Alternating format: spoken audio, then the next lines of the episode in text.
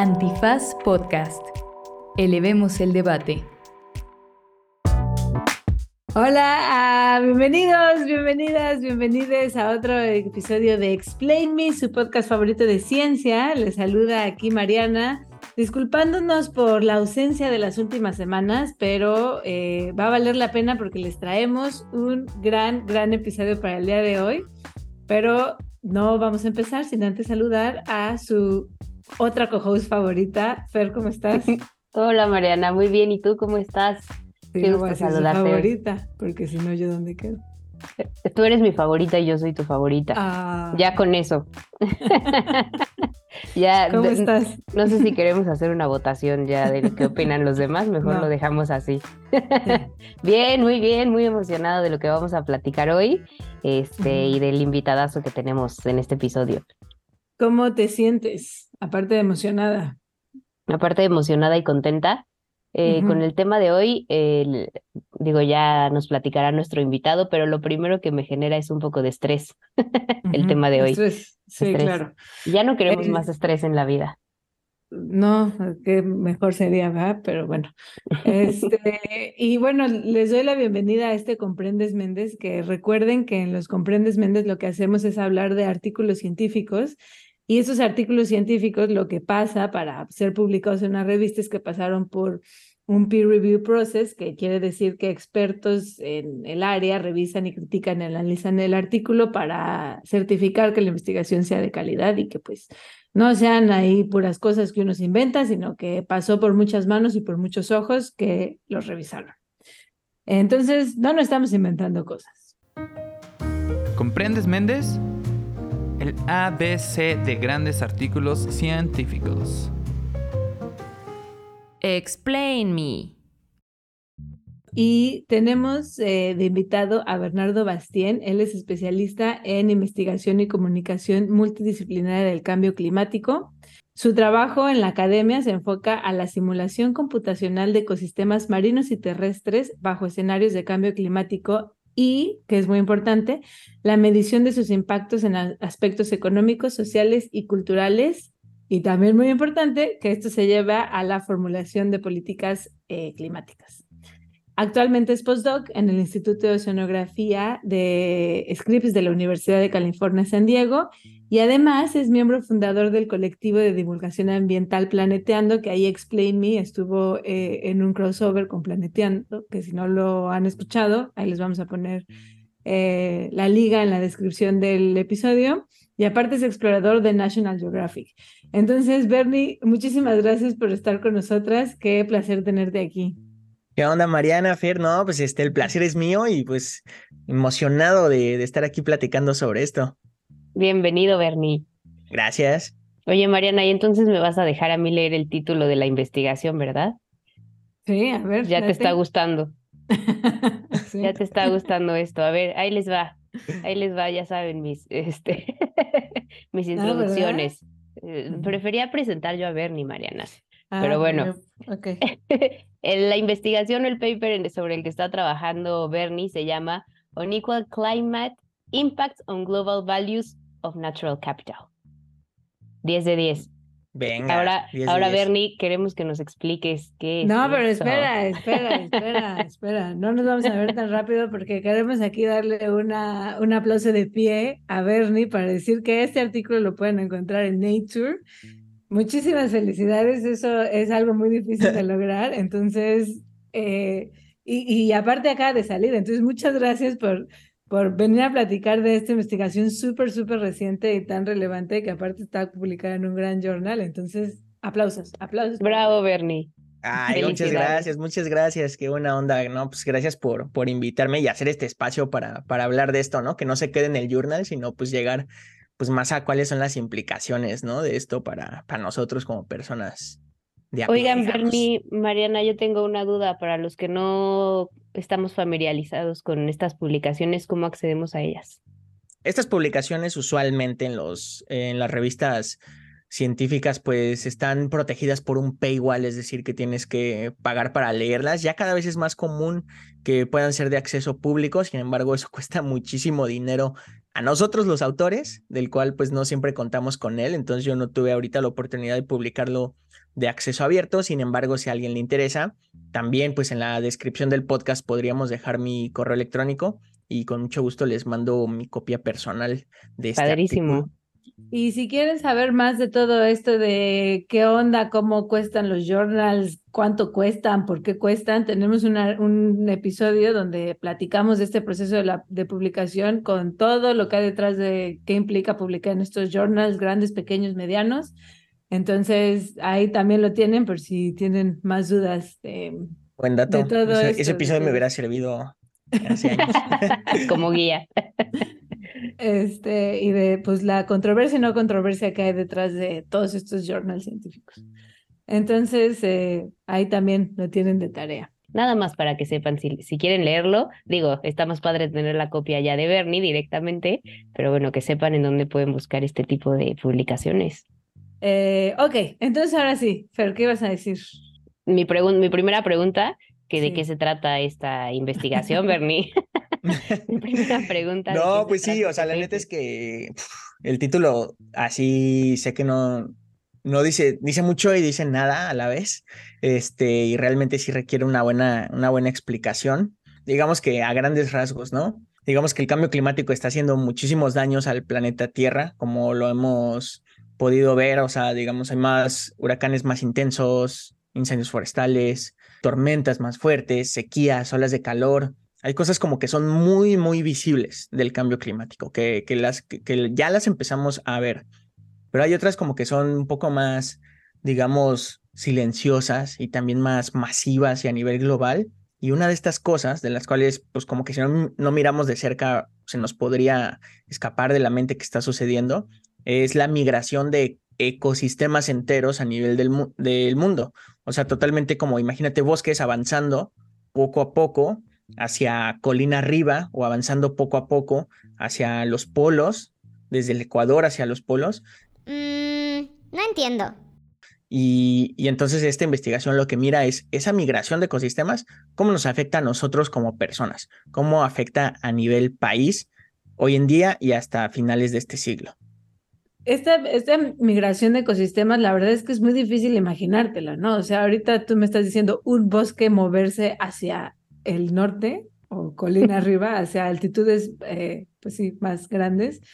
Es como, ¿qué? O sea, ¿cómo, ¿cómo se ve esto? O sea, ¿cómo es que un bosque entero se puede mover? Sí, ¿cómo es que un bosque se puede mover? Sí, no, no, sí, la neta es que sí está loquísimo y súper difícil de, de imaginar y por eso a mí me encanta, digamos, una de las primeras, los primeros datos o registros que, que se tienen sobre a qué altitud estaban los bosques antes en el mundo. Eh, digamos, ahorita tenemos pues imágenes de satélite y si estas imágenes de satélite las tuviéramos durante los últimos pues, 100 años o lo que sea, pues podríamos empezar a ver cómo poco a poquito se han movido, ¿no? Pero obviamente, pues, bueno, pues, pero no hemos tenido satélites tanto tiempo, entonces tenemos que contar con otro tipo de registros. Y uno de los más antiguos es una de las figuras científicas que a mí más me encanta en la literatura, que es una ilustración de Alexander, Alexander von Humboldt, junto con un botánico cuyo pues, nombre se me escapa porque la neta no fue este, tan famoso, pero es una publicación conjunta que se llama La Tableau Physique, como, pues, no sé, la tabla física, no, la tabla física. pero ah, sí, es una mala traducción, no lo, no es, estoy seguro de eso. No, pero es este, ilustraron varias montañas a lo largo de, de Latinoamérica, una de ellas el, el Chimborazo, y pues ilustraron hasta dónde llegaban cada una de las plantas y, y, ponían la altura, ¿no? La altitud de, esa montaña y, los nombres científicos de, las plantas que iban encontrando. Y entonces pues ya siglos después se hacen con imágenes de satélite esta comparación y dicen como de, oye, como que ya la, ya se está empezando a notar que las, eh, las plantas están subiendo cada vez más hacia arriba. Y entonces, bueno, la pregunta que es es, ¿por qué se da esto? Eh, pues bueno, como todo organismo vivo, las plantas también tienen, eh, digamos, ese, ese pequeño, esa ventana de calor, temperatura, precipitación que les gusta y en la cual pues florecen, crecen, se reproducen, eh, compiten entre sí. Entonces, si les empezamos a cambiar las condiciones eh, ambientales de temperatura, precipitación, pues ellas también van a empezar a responder. Y lo que pasa es que pues lugares más arriba se están volviendo más calientes y pues eso está haciendo que, que pues les guste más y, y, este, y crezcan más cierto tipo de plantas más arriba, ¿no? Entonces lo que estamos viendo es que la línea de árboles está avanzando, los bosques tropicales reemplazan a los bosques templados, los bosques templados reemplazan a los bosques boreales y antes donde solo había glaciares o permafrost, ya está empezando a avanzar los bosques eh, boreales. A, ver si me lo imagino bien y si lo entendí bien y si puedo ayudar a nuestros y nuestras escuchas a, a imaginárselo. Eh, pero imagínense un volcán, ¿no? O sea, si ustedes han subido el Ista o el Popo o el Nevado de Toluca, que es el que, Chinantecatl, creo. El Chinantecatl, sí. Este, si ustedes van subiendo para empezar, abajo hace menos frío, ¿no? Eso, eso es lo primero. Cuando están arriba, ya en el cráter hace más frío. Y conforme ustedes van subiendo, pueden ver que la vegetación cambia y casi hasta arriba eh, ya no hay los mismos árboles, sino hay las mismas plantas, hay mucho arbusto, eh, pero puede ver donde termina la línea de árboles, ¿no? Entonces, como ya todo se está haciendo más caliente y abajo lo caliente ahora es más caliente y si hay tal vez plantas o animales que no puedan resistir temperaturas tan calientes, pueden subir o como dice Bernie, también ya está más calientito arriba, entonces tengo más rango para distribuirme y entonces, pon tú que entonces, si tú ibas al Nevado desde hace muchos, muchos años, entonces, y pudieras ir marcando dónde está la línea de árboles, cada vez la tendrías que ir marcando más arriba y más arriba y más arriba, que me imagino que en este caso, en un volcán, hasta que desaparezca la, el ecosistema del, de hasta arriba, ¿no? Y sea totalmente reemplazado por lo que estaba más abajo. Órale, muy interesante. No, sí, justo, justamente. Ok, entonces, ¿te lo imaginas, Fer? ¿Tú que a ti te, gusta la montaña? ¿Lo has, sí, sí esos cambios? La verdad no he puesto mucha atención y digo, tampoco es que haya empezado a ir hace añísimos, ¿no? O sea, tendrá unos, no sé, cinco o seis años, entonces creo que no, es, es muy poco tiempo para ver este cambio. Bueno, pero no, o sea, pero que, me imagino... el cambio de ecosistema. En ah, sí, el cambio sí, sí, el cambio sí se nota, como, o sea, conforme va subiendo va cambiando el tipo de, de vegetación, es mucho más cerrado abajo. Entonces sí, o sea, este cambio sí se nota, el desplazamiento obviamente no, no les podría decir cómo estaba el nevado hace unos años, pero creo que está muy claro con este ejemplo, muy bonito ejemplo, Mariana. Y, y mi pregunta aquí es, ¿pasa con todos los ecosistemas? Pues sí, o sea, con, con la mayoría está, eso es lo que, lo que sucede. O sea, yo creo habrá lugares, bueno, este es un estudio global, entonces vemos como a, a cada uno como de los, mm, digamos, lugares del mundo, los vemos como píxeles que tienen una combinación de, de ecosistemas. Y en general, sí, todos los ecosistemas están, están moviéndose o están eh, o su área de cobertura está disminuyendo. O sea, también lo que, lo que va a pasar en muchas partes es que eh, se va a dar el proceso de desertificación en algunos lugares, sobre todo pues cerca de los trópicos o debajo de los, de los trópicos, y lo que significa que pues ya más bien en lugar de ser reemplazados por otra vegetación, pues solo, solo va a disminuir la vegetación total ahí. Entonces sí, esto está pasando en, en casi todos los lugares. De hecho, esto también, o sea, esto incluso también se ve en los ecosistemas marinos, eh, incluso con las mismas especies marinas. Solo que, por ejemplo, como dato, como dato curioso, ahora que me estoy enfocando un poco más a los océanos, después de que ya salió esta publicación, en los océanos pasa siete veces más rápido esta velocidad de cambio, porque casi no hay tantas barreras como, como en la como en los continentes, ¿no? Como en la parte terrestre que pues hay barreras tanto humanas como pues también orográficas, ¿no? De que las montañas, este, pues ya después de cierto punto, pues tal vez ya no se pueden dispersar las semillas de cierto ecosistema que podría haber llegado a su nuevo eh, nicho ecológico o rango de temperaturas.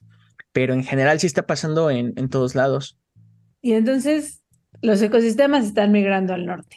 ¿Y qué onda con lo que tú dices de las fronteras inventadas que nos inventamos los humanos tienen algún impacto en la migración de estos ecosistemas, bueno, o al revés, más bien. Sí, pues ahora sí que se podría ver desde las dos formas, ¿no? O sea, si primero tiene un impacto y luego sí, sí al revés.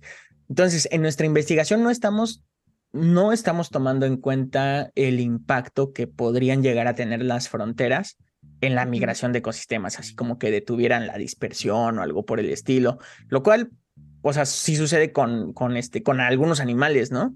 Este, Cuando hay así barreras físicas, digamos, más allá de políticas, ¿no? También como muros y así.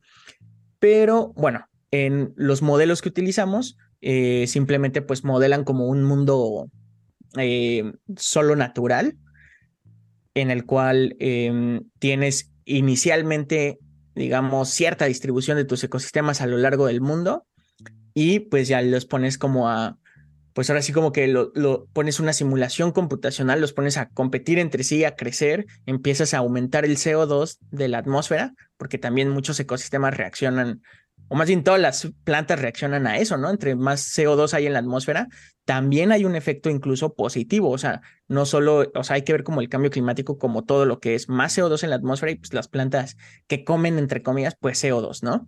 Entonces, este, por ese lado les, eh, les beneficia un poquito, pero pues no es para nada, eh, no compensa para nada todos los... Eh, los daños que causan por cambio climático, ¿no? Que es pues mayor temperatura, eh, patrones de precipitación más erráticos y pues esto eh, lo que hace es que tenemos simulaciones en el, en el futuro, bueno, simulaciones que nos dan estos resultados a futuro y nos dicen, bueno, pues así se ven los, los ecosistemas de años después. Y entonces, como, bueno, pero regresando, ¿cómo esto afecta, digamos, a los países y a las fronteras de los países?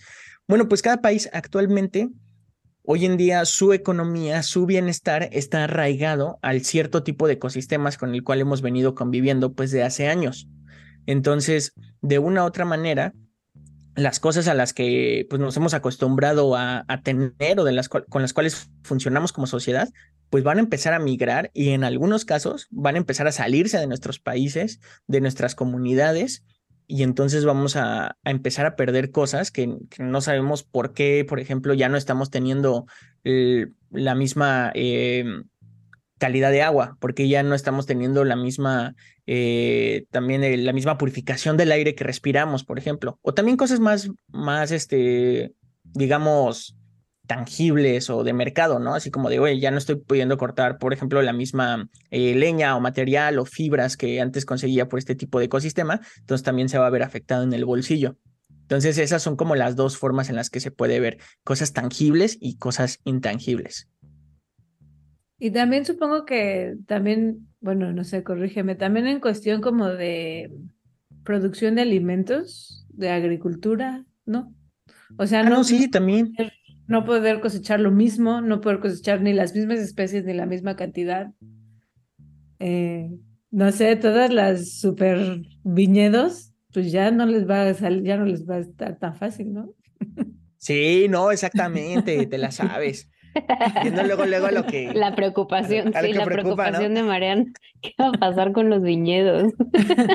Pues sí, ya no van a. Porque luego hay. Bueno, yo no sé de vinos, pero sí sé que luego como que necesitan un. Pues condiciones muy específicas, ¿no? Y entonces, pues pronto ya no las van a tener. No, pero sí es cierto lo que dices, o sea, por ejemplo, los agricultores, el tipo de producto que ellos eh, cultivan sí depende mucho de la región. Entonces, pues sí, todo eso tendría que ir cambiando poco a poco, ¿no? Porque ya no se va, ya no se daría igual lo que sea que estén oh, cultivando. Ok, entonces, o sea, estas, esto que estamos hablando son justo las, los impactos que tendrían estas migraciones ecosistemas para las actividades humanas.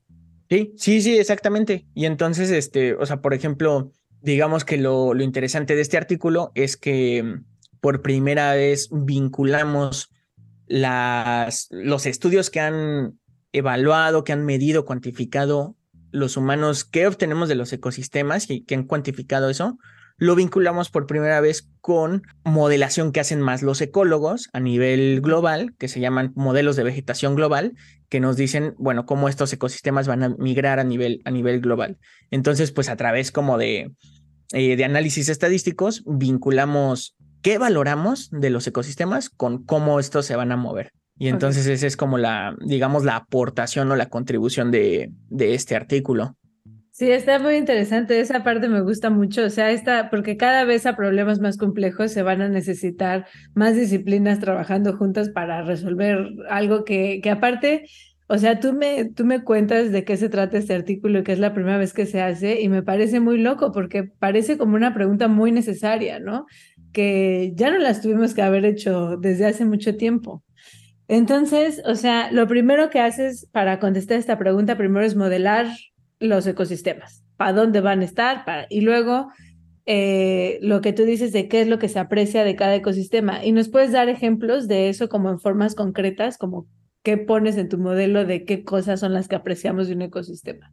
Sí, claro. Eh, bueno, pues digamos, en general, eh, utilizamos el, bar, el, el marco de los valores múltiples de la naturaleza, ¿no? Que es, ¿qué nos da la naturaleza a los humanos de, pues de beneficios, ya sea tangibles o intangibles. Entonces, digamos, este marco nos divide en tres, en tres cosas. Primero, beneficios tangibles que se pueden intercambiar en el mercado, que tienen un precio de mercado que se pueden comprar o vender. Estos son servicios o bienes de mercado. Otros son eh, servicios de, eh, de uso, pero no de mercado, o sea, cosas que nos sirven a nosotros como humanos, pero que no tenemos que pagar por ellas. Aire limpio, agua limpia, eh, la recreación, o sea, servicios de recreación, ir a, ir a un bosque, ir a una playa, caminar, todo eso pues son cosas que nos eh, son esenciales para nuestro bienestar y pues afortunadamente no tenemos que pagar ahorita por respirar, ¿no? Y también hay valores de no uso, que son pues el valor intrínseco de la naturaleza. ¿Cómo valoramos a algo solo por su propia existencia? Por ejemplo, un ejemplo aquí este súper común tal vez que se dio en la, mm, en la lucha de cambio climático, sobre todo a inicios de los 2000, era como este ejemplo del osito polar y que era como el ejemplo que se utilizó muchísimo para decir, salva ese osito polar. O sea, nunca lo vas a ver en tu vida. No es que comas, este, no sé, carne de osito polar. O sea, no es de que de alguna otra manera eso te afecte a ti. Simplemente, este, como que se explotó mucho esa parte tal vez sobreexplotó en mi opinión, de decir, ah, salva al osito polar, pues porque estar vivo también, o sea, porque salvarlos eh, eh, es, es bueno, ¿no? Bueno, y es, un animal tierno, entonces yo creo que funcionó como campaña para que dijeran, ay no, pobrecito polar. Y el panda, ¿no? También es un gran ejemplo de una bandera de conservación. Ajá, exacto. Sí, entonces ya como más concretamente, nosotros no miramos a los valores de no, o sea, en este, en, en, este estudio no pudimos cuantificar valores de no uso por también su propia naturaleza de que son dificilísimos de medirse. Eh, pero bueno, cuantificamos el valor eh, recreativo de los ecosistemas, el valor de proveer agua limpia y el valor de proveer eh, aire, aire limpio también. Eso por un lado de los valores que están fuera del mercado y los que están en el mercado, cuantificamos todo lo que tiene que ver con eh, actividades forestales. Entonces, únicamente esas, esas cuatro cosas fueron las que, las que pudimos cuantificar porque esos datos están a nivel global y cada país tiene una cuantificación de esos cuatro datos, lo cual es pues sumamente, pues a veces muy extraño de poder tener eh, una base de datos pues que en la cual todos los países se hayan puesto de acuerdo para cuantificar de la misma forma, ¿no? Y, esto pues nos ayudó, nos ayudó mucho. Justo eso te iba a preguntar, porque dices que fue un estudio global y entonces yo no sé tú cómo este, evaluarías, por ejemplo, cómo se aprecia el bosque en, no sé, Filipinas, a cómo se aprecia por aquí en, Finlandia. Uy, bueno, el bosque es parte de la identidad nacional. Este, y, supongo que sería una diferente apreciación de cómo se hace en México o en otros países, ¿no? Entonces, eh, pero bueno, ya contestaste mi pregunta con que ya es algo que los países se pusieron de acuerdo, midieron y te da una base de datos y entonces ya ahí puedes tomar eso. Eh, pero sí, o sea, no, o sea, le o sea, casi que nos podríamos debrayar con esto que, que acabas de decir, porque realmente es como esta, este, este manual de cuantificación, ¿no? que se le llama, que se le llama el, el sistema de cuentas nacionales, eh, que cada uno de los países tiene, pues está súper sesgado a la mentalidad que se tiene pues, en el norte global, ¿no? Entonces es mucho más parecido al valor que le da, pues tal vez un país de Europa rico a los bosques, a pues el país que le puede dar una comunidad en México al bosque, ¿no? O sea, entonces sí, como que ahí pues hay mucho de dónde trabajarle. Ahí ya me confundí. sí, es que, o sea, los países como que se pusieron de acuerdo como para poner, cuantificar estas cosas. O sea, ¿a qué te refieres con que hay sesgo en el norte global? Que el, el tipo como de cuestionario está sesgado hacia los valores del norte o, o la forma de medirlo o ya me confundí.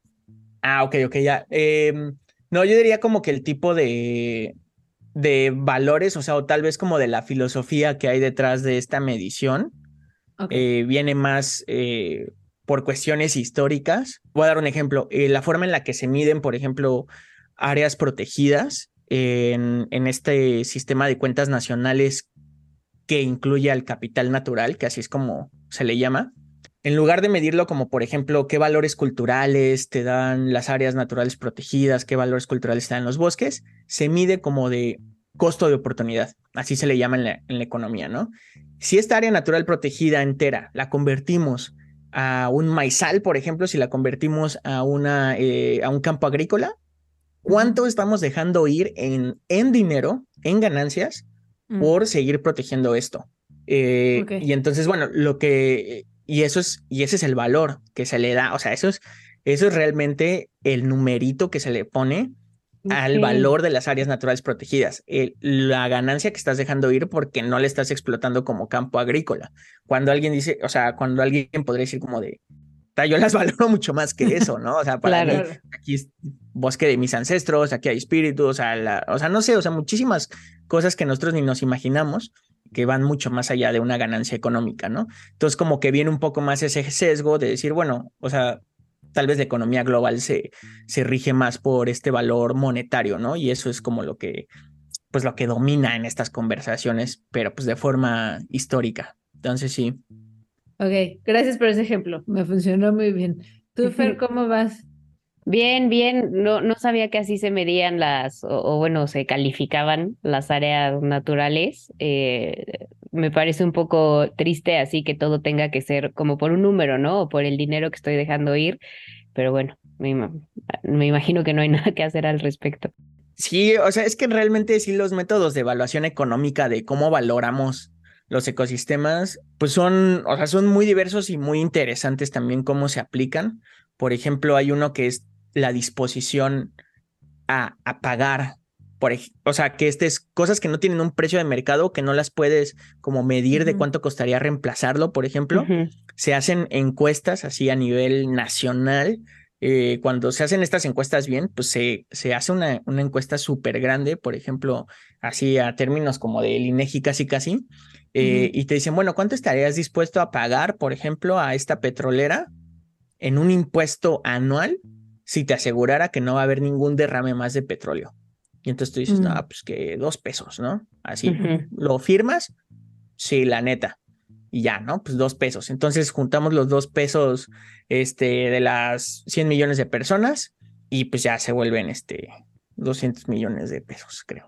Entonces dicen, ah, bueno, pues entonces lo que valoran eh, esta, o sea, entonces lo que valora que esta vale que no haya, ajá. que no haya derrame son 200 millones y entonces esto lo vamos a tomar en decisiones de política pública y entonces como tú hiciste un derrame, tu multa es de más de 200 millones de pesos, ¿no? O sea, entonces como que así se empiezan a tomar. Wow, ok. Ajá, entonces como que por un lado, digamos que ah, puede ayudar a hacer política climática, de decir como de, a ver, antes no costaba nada y de hecho hasta el gobierno pagaba para limpiar cosas. Ahorita te va a empezar a costar a ti como empresa. Entonces, como que puede ayudar un poco, siempre van a estar eh, parcialmente medidos estos, em, pues estos valores, pero igual y pueden como, como ayudar. Pero nada más lo que quería decir de aquí, de cómo, de por qué es muy interesante, es que si haces esta pregunta un poquito diferente, los valores cambian, o sea, órdenes de magnitud, o sea, cambian muchísimo. Si haces esta pregunta en decir, ¿cuánto estás dispuesto a aceptar? ¿Cuánto te tengo que pagar yo para que aceptes un derrame de petróleo en esta, en esta parte del océano? Entonces, en lugar de decir como de, ay, yo pago dos pesos al año, no, güey, o sea, no Carísimo, sé, ¿no? 10 mil, 20 mil pesos al año, o sea, no sé, o sea, es como, porque aquí lo que está pasando eh, o sea, eh, el, concepto económico que estamos viendo detrás de, hacer esta pregunta de manera diferente es en quién están los derechos de, de tener ese ambiente eh, limpio, ¿no? Cuando dices, ¿cuánto, dinero por aceptar eso? A ti te dan los derechos de tener este ambiente limpio. Pero cuando, cuando te preguntan cuánto estás dispuesto a pagar para que no se ensucie, pues los derechos de ensuciarlo son de esa empresa petrolera y tú le estás pagando para no ejercer sus derechos, ¿no? Entonces aquí como que está un poco, pues sí, como que hay que ver muy, muy a fondo cómo, cómo se evalúan estas, estas cosas. Wow, yo no sabía nada de esto. Está, yo tampoco. Mi mente está abriéndose muchísimo. está, está muy cañón porque pues sí, eh, basado en esto se hacen las políticas este, climáticas y ambientales y pues qué locura que yo nunca me había cuestionado. Pues sí, ¿de dónde sacan esas cosas y cómo es que hacen, cómo estiman? Que... ¿De dónde salen esas cifras? Wow, este, ok, entonces eh, ya, ya sabemos más o menos, digo más o menos, cómo modelas cada una de las cosas, este, y que el chiste de modelar tanto estos este, valores ambientales junto con la migración de ecosistemas, las juntas, y entonces, ¿qué, qué viste? O sea, ¿cómo va a afectar las migraciones ecosistémicas en, eh, las, en las actividades humanas? O sea, concretamente. Sí, pues eh, concretamente digamos, los resultados contrastan mucho si estamos hablando de bienes y servicios de mercado y valores que están fuera del, del, mercado. Entonces, para bienes y servicios de mercado, cosas que directamente eh, tienen un, un, precio que podemos comprar, pues se vio que los, los daños son muy desiguales en cuanto a países del sur y del norte global. Eh, países de bajos ingresos, el, por ejemplo, el 90% de los daños lo va a estar teniendo los países que están eh, debajo del, del, percentil 50 de pobreza, ¿no? O sea, los, el 50% de países más pobres le estarán pegando el 90% de todos los daños. Y, el, y tan solo el 10%, eh, y tan solo el 10 de países más ricos solo le pegan el 2% de esos daños, ¿no? Y eso es porque actualmente los países más ricos ya no dependen directamente de explotar su naturaleza que está en sus países entonces, básicamente, si pues, se les acaba el bosque de encino, pues no es como de, ah, ya me quedé sin eh, materiales para mi casa o cosas de ese estilo, ¿no? Sino que pues simplemente ya dependen de una economía totalmente globalizada que les está dando los bienes y servicios que requieren, pero eso no es así con eh, países del sur global, ¿no? O sea, que sí dependen del ecosistema que tienen saliendo de sus casas, ¿no? Sí dependen de un funcionamiento eh, integral de eso, incluyendo en su bolsillo, ¿no? O sea, tan solo para ganarse eh, pues, el día a día, ¿no? Entonces, ahí sí está súper desigual eh, estos efectos. O sea, se puede cuantificar en términos del Producto Interno Bruto, por ejemplo, esos son algunos de los resultados que damos, como que el, por ejemplo, para finales de siglo, el Producto Interno Bruto solo por la migración de ecosistemas y solo por los daños que tiene en, en en el, en el mercado, pues va a estar disminuyéndose más de 1%, ¿no? Cada año. Entonces, estos son como de decir, ah, bueno, o sea, ya se empieza a poder cuantificar esto. Digamos eso por el lado de mercado. Por el lado de cosas que valoramos, de servicios ambientales que, que no están en el mercado, como los que les comentaba de áreas protegidas, recreación, eh, filtración de agua, aire limpio, pues ahí sí los daños son por igual y son mucho mayores a los que vemos en el mercado si bien eh, el Producto Interno Bruto por un lado se reducía 1% en todos los países del mundo, pues aquí en estos servicios ambientales se van a reducir para finales del siglo el 10%, y pues esto solo tomando en cuenta nuevamente los, esta migración de ecosistemas, ¿no? O sea, aquí digamos que no estamos tomando en cuenta, o sea, no quiero decir de que eh, a finales del siglo, de este siglo, se van a reducir los servicios ambientales solo el 10% por cambio climático, sino es por este mecanismo, nada más porque los ecosistemas están migrando, ¿no? Lo cual ya está como muchísimo, porque arriba de eso le pones, pues, incendios forestales, eh, huracanes, desertificación, este, tormentas, inundaciones, y ya es como de, uff. Entonces, este, digo, o sea, el objetivo del estudio era solamente ver por migración ecosistema, de ecosistemas, pero se estima que entonces es mucho más, ¿no? Sí, se estima que, por ejemplo, en servicios ambientales no tenemos una buena estimación como para decir este, cuánto más, pero en eh, bienes y servicios de mercados ahí sí ha habido muchísima más investigación al tema y pues sí se estima que estos, eh, que todas las otras cosas que no, que no son migración de ecosistemas, digamos en total harían que estos daños sean eh, mínimo 10 veces más de lo que calculamos de migración de ecosistema. O sea, de que multiplícalo por 10 Y, y, más o menos eso es lo que va a estar dañando a la economía de mercado. ¿Qué dijo? Y pues lo otro, pues ya, ni, ni te digo porque ni sabemos. sí, claro. Pero mucho más. Este, aparte de este resultado, digo que no es menor. Eh, ¿Hay algún otro como que te gustaría, de los que te gustaría contarnos que hayas encontrado? Bueno, algo que, que, me, que me abrió, digamos, las puertas eh, al terminar esta, esta investigación fue un poco más la mirada hacia los océanos y, y, decir como de, ok, en la Tierra que tenemos como tantos, tantos estudios, o sea, porque ahora sí como que ya encontraste con océanos, dije, no, pues, o sea, en ecosistemas terrestres estábamos súper bien, porque ahí sí había información, o sea, toda desperdigada, toda, este, pues no, no era consistente entre sí, ¿no? Pues hubo que, hacer muchas... Eh, ahí eh, uniformizarla, digamos. Eh, pero bueno, en los océanos pues simplemente no había, no había nada, ¿no? Entonces digamos como que al terminar esta investigación fue decir, bueno, ¿cómo se están viendo estos cambios en cosas que valoramos de los océanos que no estamos pudiendo ahorita cuantificar? Entonces un poco... Pues, spoiler alert, de dentro de dos años tal vez podríamos estar empezando a hablar de eh, podríamos estar compartiendo un artículo parecido, pero que tiene que ver con manglares, con arrecifes de coral, pesquerías, todos los impactos en, en puertos. O sea, también los océanos pues dan un servicio que es como el permitir, ajá, ¿no? O sea, todo lo que nos rodea hoy en día viene de o sea, el 90% estuvo en un bote cruzando el océano, ¿no? O sea, también como nos da ese servicio de la, pues, del transporte y cosas así. Pero bueno, yo creo que eso y también otra cosa que, pues, que me llamó la atención, o sea, que hace rato, este, se mencionó que la neta sí concuerdo mucho, es que muchas veces estas preguntas son preguntas como, como sencillas. O sea, como que me he encontrado que las preguntas sencillas que todavía no han sido resueltas de manera multidisciplinaria, son como unas que también valen muchísimo la pena.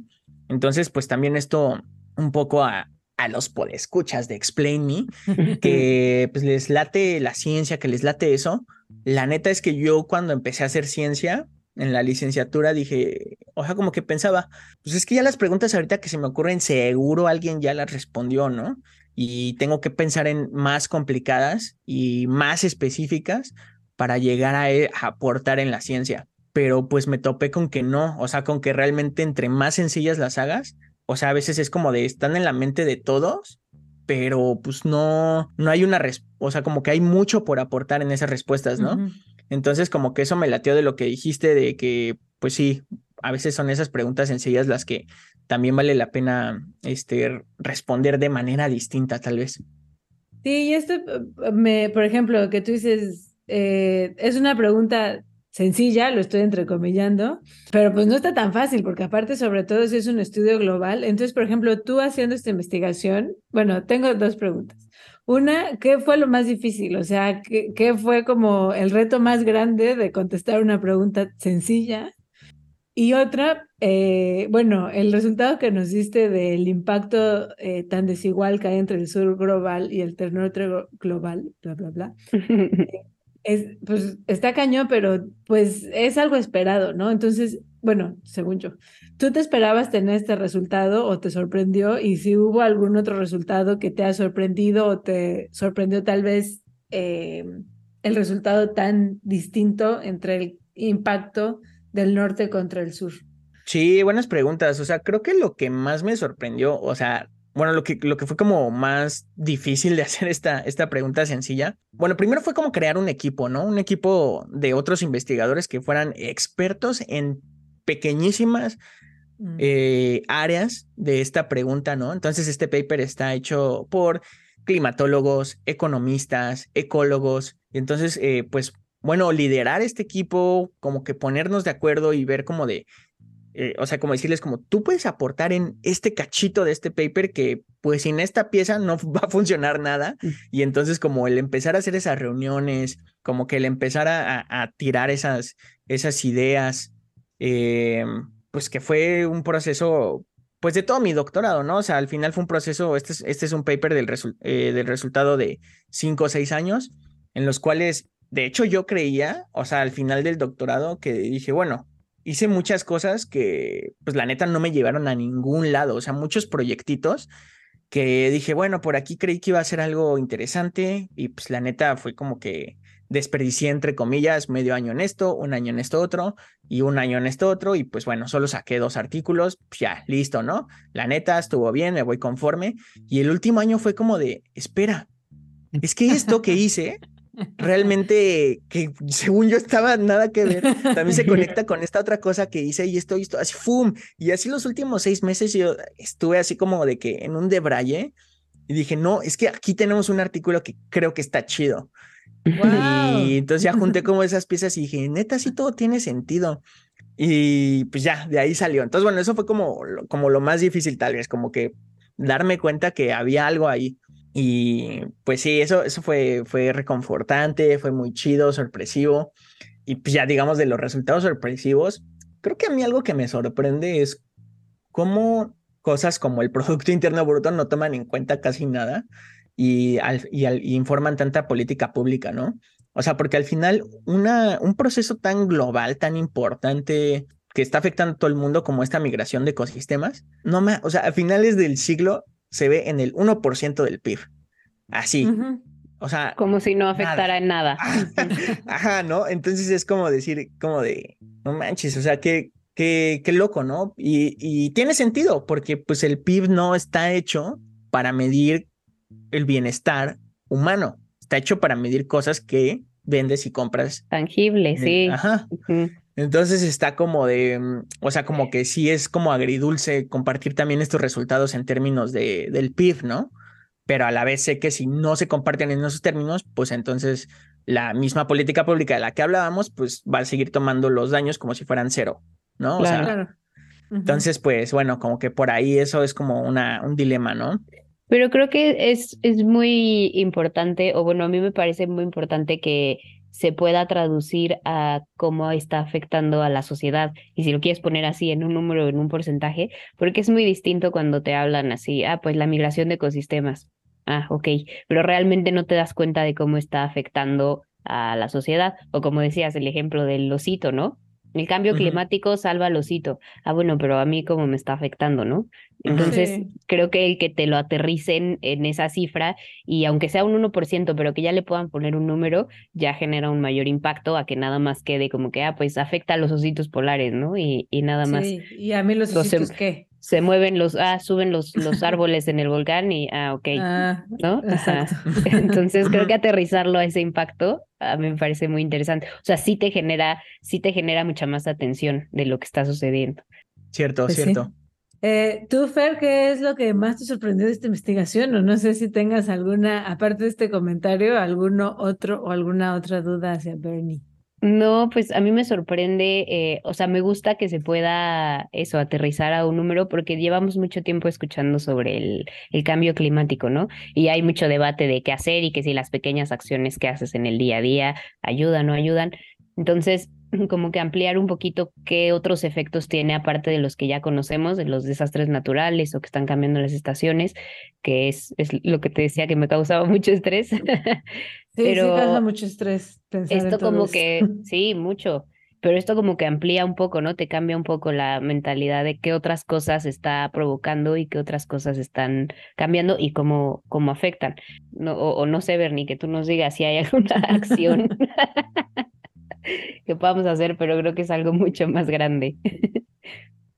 No, pues buena pregunta, ¿eh? Buena pregunta que yo creo que ahorita me pondría de brayar. Eh, sin embargo, mejor me pondría a reflexionar y se las, y se las debo para, para el siguiente podcast. Para el de los océanos. No, pero bueno, o sea, las cosas que, que yo creo que se hacen hasta ahorita, ¿no? Por ejemplo, bueno, Bernie, investigar esto, divulgar esto, este, informarnos de quién y cómo se están haciendo estas políticas para al final, porque yo, por ejemplo, no sé, ¿no? Y como tal vez un poco más de responsabilidad de informarme y de seguir qué está pasando con esto y de cómo se hacen, porque como eso, yo no sé dónde vienen esos números. Entonces a mí me pueden decir lo que sea y yo no sabría cómo interpretarlo, ¿no? Claro. Entonces, bueno, no sé, a mí se me ocurre que eso es una, un, algo para empezar, ¿no? Al menos saber qué está pasando y, este, y saber de, de dónde vienen esas cosas y no ser como tan pasivo en cómo se impulsan esas políticas, no sé. No, sí, totalmente, totalmente de acuerdo. O sea, porque justamente hoy, hoy en día muchos países sí utilizan esos números o, o algunos este, estados utilizan esos números para tomar decisiones.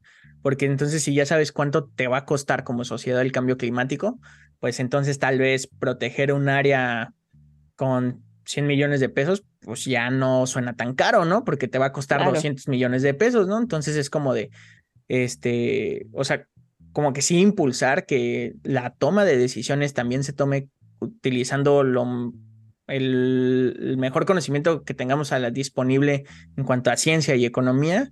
Eh, yo creo que eso estaría bastante chido que sucediera en, en muchos países.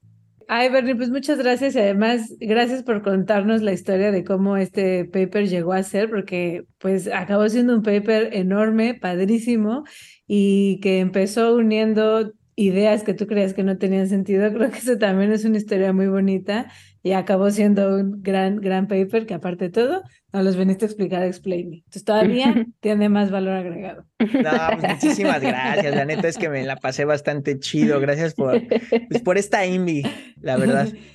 Y, este, y les recomiendo mucho que eh, sigan los podcasts que tienen Planeteando, vayan a escuchar el de Explain Me, este, hablamos de Barbie, eh, pero tienen muchos otros muy padres. este, entonces, vayan, búscanlo, síganlo y también sigan la investigación que hace Bernie.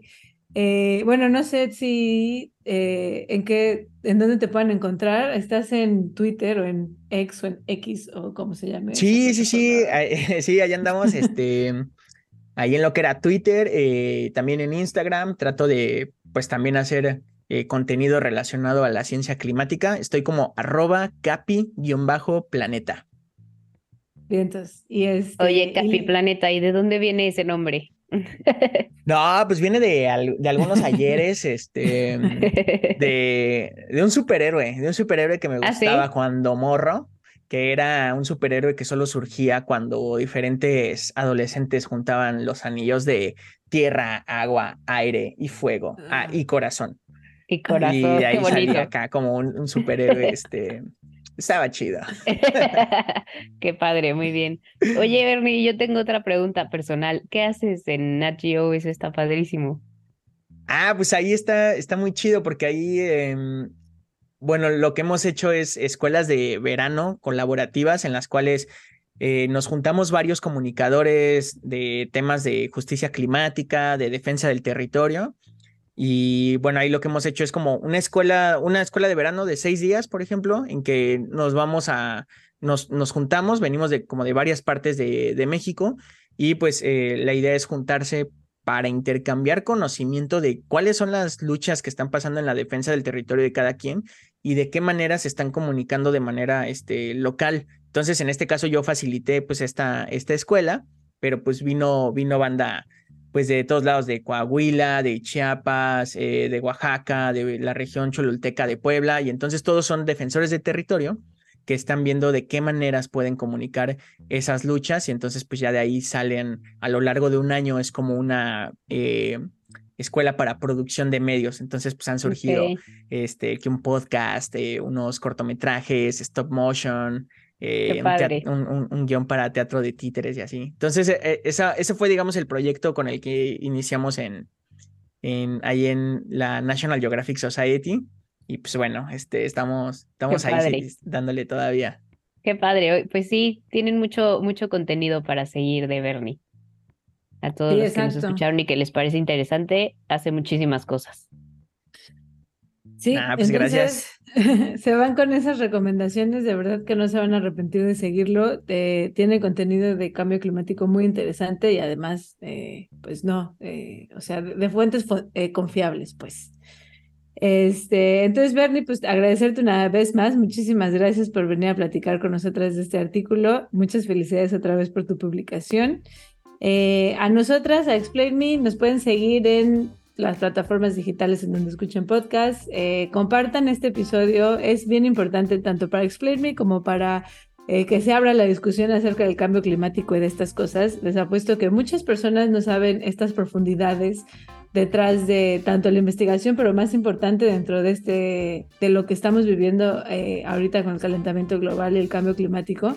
Entonces, yo creo que le harían mucho bien este, a muchas personas de poder compartir esto y comentarlo, ¿no? Que entendieron, que no entendieron. Si les quedan dudas, escríbanos a nosotras o a Bernie para que la discusión se abra todavía un poco más y este, pues vamos a hablar más de esto.